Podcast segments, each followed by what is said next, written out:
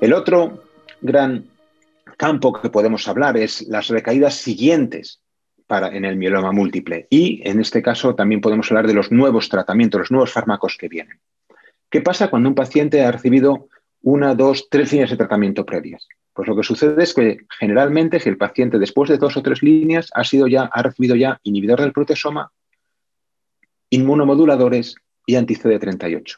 Y posiblemente sea refractario a ello. Es esa, población que hablábamos antes, que pacientes que ya habían recibido estos anti-CD38. ¿Qué podemos hacer por estos pacientes en estas recaídas sucesivas? La primera opción sería pues, buscar aquellos tratamientos a los que habían sido más sensibles y volver a, utilizarlos. Bueno, este sería el retratamiento. ¿Qué otras opciones nos quedan? Bueno, pues nos quedarían como fármacos quizá aprobados o combinaciones aprobadas por este grupo de pacientes en recaídas más tardías, pues nos quedaría, si no lo ha recibido fundamentalmente, pues el daratumumab en monoterapia, pocos pacientes serán eh, candidatos a, esta, opción. Y satuximab, pomalidomida y dexametasona, si no lo hubiese recibido, basado en el estudio de Caria, o el otuzumab, pomadexa, ya que aparece un fármaco nuevo, el, el otuzumab, que creo que sí que puede tener un papel claro para estos pacientes en recaídas posteriores. Y si no, pues nos podríamos buscar combinaciones de pomalidomida y dexametasona si el paciente fuera sensible a ellas o viéramos que puede ser beneficiarse de esta pomalidomida. Y en este caso asociaríamos ciclofosfamida posiblemente. Bueno, tenemos opciones de retratamiento, como decimos, y buscar aquellas opciones de retratamiento con fármacos a los que el paciente pues, lo haya tolerado bien si lo ha recibido y pues no sea refractario o haya sido lo más sensible posible pero claramente necesitamos nuevos tratamientos en estos pacientes con más recaídas y que han sido expuestos, ellos son expuestos a tres clases o expuestos incluso refractarios, pentarefractarios que estamos hablando ahí. ¿Cuáles son los mejores los fármacos más prometedores que tenemos? Yo aquí hablaría de cuatro o cinco fármacos.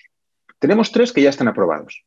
Están aprobados ya por alguna agencia regulatoria, la FDA y en algunos casos también la EMA.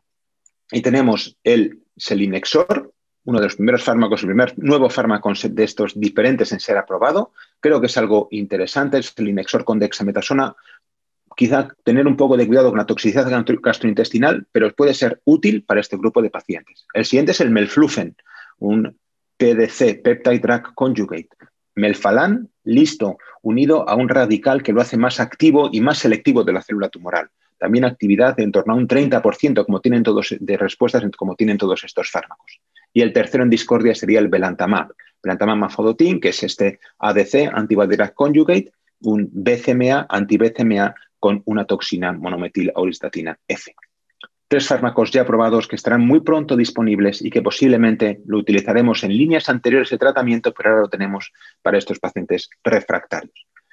Y aparecerán otros que vendrán posiblemente, que son los nuevos CELMODs, y aquí tenemos iberdomida o el CC92480, tenemos otros fármacos como el Venetoclax para pacientes con translocación 1114, incluso podemos tener inhibidores de RAS y de RAF para ese grupo de pacientes que tengan mutaciones o, anomalías en la vía de RAS y RAF.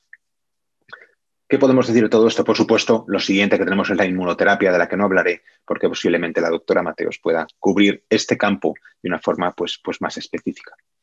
¿Qué tenemos? Bueno, pues muchas opciones de tratamiento. Afortunadamente, nos habíamos quedado un poco cortos en estas siguientes recaídas por todos los buenos tratamientos que teníamos en la primera y segunda líneas, pero ahora aparecen nuevos fármacos que vienen a cubrir ese hueco y hemos hablado de varios de ellos. Posiblemente ahora los tenemos en monoterapia y los tendremos posiblemente dentro de poco en combinaciones.